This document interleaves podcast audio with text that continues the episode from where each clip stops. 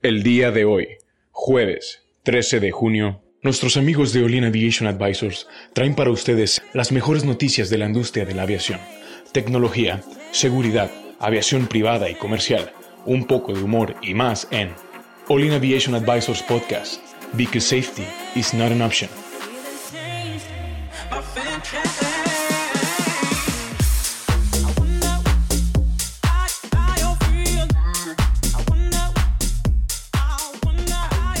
Eh, ¿Qué tal amigos? Bienvenidos. Eh, espero que estén teniendo un muy buen día. Eh, gracias por acompañarnos.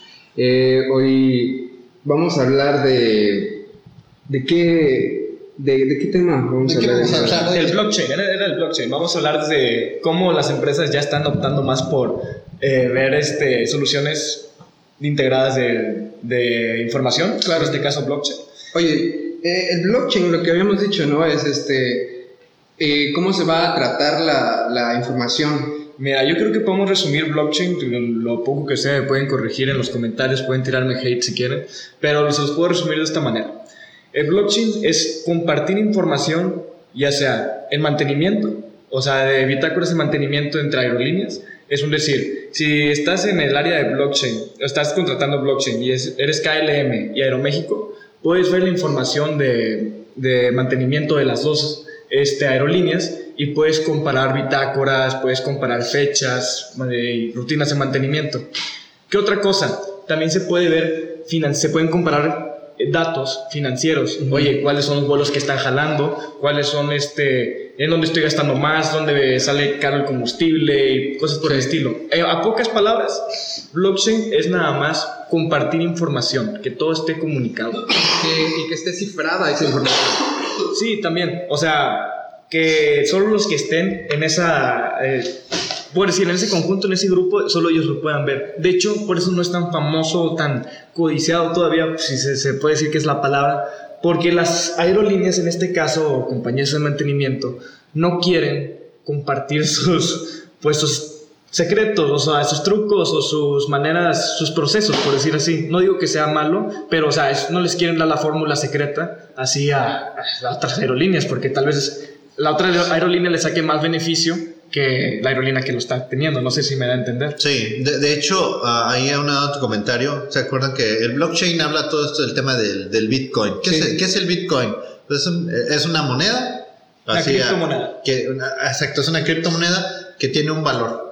¿De cuánto? Pues el que la gente le quiere dar. O sea, porque tiene, tiene, una, tiene un valor en función del mame. O sea, entre, entre más lo piden, más cuesta. O sea, llegó a valer el año pasado 16 mil dólares. Sí, O sea, una Ahorita ya bajó bastante, ya bajó. Pero, Sí, claro, sí, pero, pero- pero se, se enfrió, se enfrió. Pero el mame cuando estuvo fuerte eran de 16 mil dólares, un Bitcoin. Es cómo funciona un Bitcoin. Entonces tú, tú tienes un Bitcoin y ese Bitcoin tú lo puedes ir fraccionando. Entonces tú vendes un, un centavo de Bitcoin y, y es, y es una misma fracción de esa misma moneda. Y se va distribuyendo. Lo importante del Bitcoin es que tú puedes tracear el origen de ese dinero porque tienes una cadena que dice quién lo compró, cuándo lo compró, por qué lo compró, en qué lo gastó y todo ese dinero tiene un origen. Entonces, e- esa eh, regresa, regresa al punto, al punto de, de salida. Entonces tú puedes saber quién, desde dónde se creó, hasta dónde se gastó y cuántas veces se ha gastado Claro. y cuántas veces se ha intercambiado. Y cómo es que ha ido subiendo su valor, ¿no? O sea, Sí, porque si tú puedes tener a lo mejor una fracción de Bitcoin y esa fracción de Bitcoin en función de la de oferta y demanda va a crecer su, su, su, su, su, precio de mercado. sí. Entonces, e- e- eso es como, eso es el tema de, de- del, del, del Bitcoin. Y ya hablamos del blockchain. El blockchain es pues una cadena, es, una, es un bloque de cadena. Sí. ¿Qué- ¿Para qué te sirve? En aviación lo que muestra la nota es que, por ejemplo, tú compras una parte de aviación. Tú vas a un taller y un taller le hace un trabajo. Entonces todo ese trabajo se documenta de alguna manera y se genera un bloque, una cadena. Y todo este trabajo queda en un código alfanumérico de no sé cuántos dígitos y ese código se le manda a la persona que lo compra. Esa persona que lo compra recibe ese código y con ese código sabe todos los trabajos que le hicieron ese componente. Y una vez que ese código se instala en un avión, se registra y se documenta como por código y ese código vive en el avión y tenemos el origen a, a- a raw material. O sea, Sí. puedes decir, este componente está hecho de esto porque tiene esos otros códigos. ¿Quién lo fabricó? ¿Quién lo fabricó? ¿Cuándo lo fabricó? Si se le hizo mantenimiento, no sé. ¿Cuántas veces ha ido a mantenimiento y todo? Entonces, ¿sabes cuándo se ese, ese mismo componente se subió al avión? ¿Cuántas veces se ha bajado? ¿En qué aviones alrededor del mundo ha estado? ¿Cuántos talleres lo han trabajado? Entonces vas a tener el trace completo, que es algo que hoy no se tiene. O, o si se tiene, es muy difícil Sí. tener. Entonces, con un código de este tipo, según lo que pone aquí la nota, ofrece la oportunidad que no se había tenido nunca de estar teniendo un trace a piece part de todos los componentes que están arriba de un avión. ¿Y el beneficio para quién es? Oye, para seguridad está increíble. Pero, oye, es, este tema también eh, está muy relacionado con, bueno, lo que estamos viendo ahorita del ASB, ¿no? Y del 2020. Toda esa información, pues va a estar ahí en el blockchain. Entonces Ajá. ahí, pues, es mucho más fácil saber, oye, este día pasó esto, pero hace un año también pasó algo similar. Entonces puedes ir rastreando y, y investigando en toda esa información y llegar a una conclusión más, este, pues más real, ¿no? Sí, yo tengo una pequeña teoría. Yo creo que esta, este tipo de, de sistemas se pueden, ya se pudieron haber, haber implementado hace tiempo, pero al mismo tiempo que es como rastreas todo, yo creo que hay unas aerolíneas que no quieren, no sé, decir a SAT, oye, hice tales cosas, tales movimientos porque le sale muy caro. Claro. O sea, yo creo que el SAT dice, sí, pónganlo, por mí, a hacer el trabajo mucho más fácil, pero realmente, ¿quién le interesa poner las aerolíneas? Oye, que, oye ¿a, quién es realmente...? Es que esa información es en beneficio de todos, porque si alguien está evadiendo impuestos, que Exacto. los pague. O sea, Exacto, exacto. O sea, por esa misma razón, imagínate, no una aerolínea, tal vez este, un taxi aéreo, oye, estás, estás evadiendo impuestos, pues ¿para qué quieres que te den cuenta, no? Es un arma de doble filo, yo siento. sí, pero, pero hablando en temas de seguridad y en pro de la seguridad, más allá de. Ah, sí. O sea, la seguridad cuesta. Sí, nadie, nadie tiene. Y platicamos en una de estas, eh, en una de estos podcasts, ¿no? O sea, nadie tiene protectores en su casa por gusto. Oye. Ah, mira, esta Ah, casa ya te incluye. Oye, qué padres serán los protectores de tus ventanas. Se ve que nadie se podría meter. No, sí, se los puse porque me encanta tener protectores en las ventanas. No, es la seguridad. Es la seguridad y cuesta. O sea, nadie. Estoy seguro que nadie tiene un carro sin alarma. ¿Por qué no, tienes, ¿por qué no dejas el carro abierto sin alarma? No, pues la seguridad, pues, pues comprarle una alarma. O sea, Oye, ¿este carro trae alarma? No, no, no lo quiero. Sí, o sea, la seguridad cuesta. Y en términos de seguridad, nos, nos podemos estar acercando a garantizar que las partes que están en un equipo de aviación son partes realmente de aviación, que han cumplido con todo su proceso, que son partes legales para el avión y que van a estar funcionando de acuerdo con los estándares de seguridad de cada una de las partes que estén involucradas en el proceso, en la cadena de suministro. Y eso hoy no lo tenemos. O sea, hay aviones que tienen partes, le llaman partes bogus, que es una parte bogus, es una, es este, el similar, una parte similar, pero no la misma, que tienen partes bogus a bordo y nadie sabe. ¿Por qué? Pues porque de algún modo se compró, se puso. Y el dato interesante aquí es que actualmente en el mundo hay 23 mil aeronaves en renta, en leasing, alrededor del mundo. Entonces, si tú pones una aeronave en leasing, ¿cómo funciona? Tú, tú eres una aerolínea y vas a empezar, compra los aviones o los rentas. Pues los rentas, para deducirlos. Sí. Nadie compra un avión, o sea, ¿para qué lo compras? Vas, lo rentas y tú pagas tu renta y esa renta es deducible. Entonces tú le estás pagando a alguien el valor del avión y al final del día el beneficio es que tú no te quedas con un activo. Porque ese activo al final tú estarías asumiendo la depreciación de ese activo. ¿Quién, va, ¿quién va a asumir la depreciación del activo? Pues el dueño. Yo le estoy pagando la renta y si él se lo quiere quedar, se lo queda.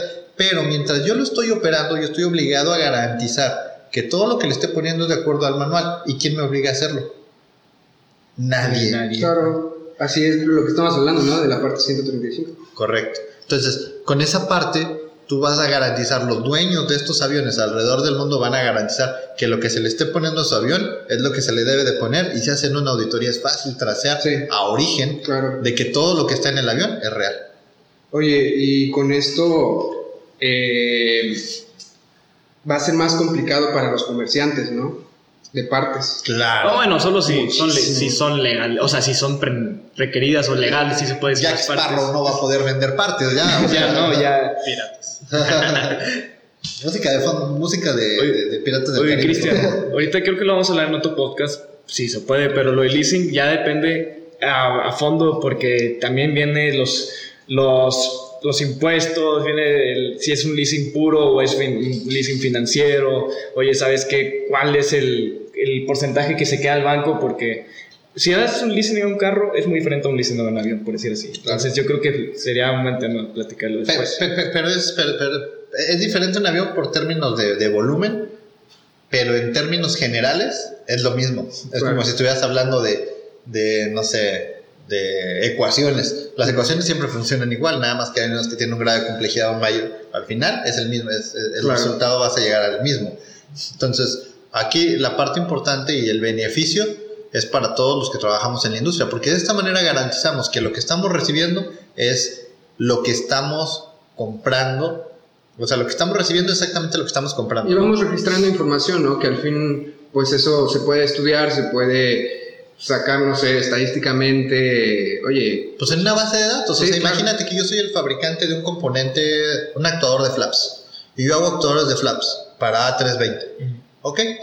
Todos mis actuadores de flaps viven y están en, están en, están en algún lugar, y esos actuadores de flaps, yo les puedo dar un trace, yo sé cuándo lo hice, cuándo le dieron mantenimiento, quién le dio mantenimiento, en qué avión están instalados, Claro. en qué momento se bajaron, en qué momento fallaron, todo ese big data lo podemos tener y yo como, como fabricante me puedo dar cuenta de todo lo que le está pasando a lo que estoy desarrollando y con eso poder hacer acciones de mejora continua en tiempo real. Claro que sí, y bueno, al final toda esa información es súper valiosa, ¿no? Y hablando de información y de Big Data, pues aquí tenemos a nuestro invitado, Abraham, que está desarrollando ahí una plataforma, ¿no? También este, de Big Data aquí en México. Bueno, hola, ¿cómo están a todos?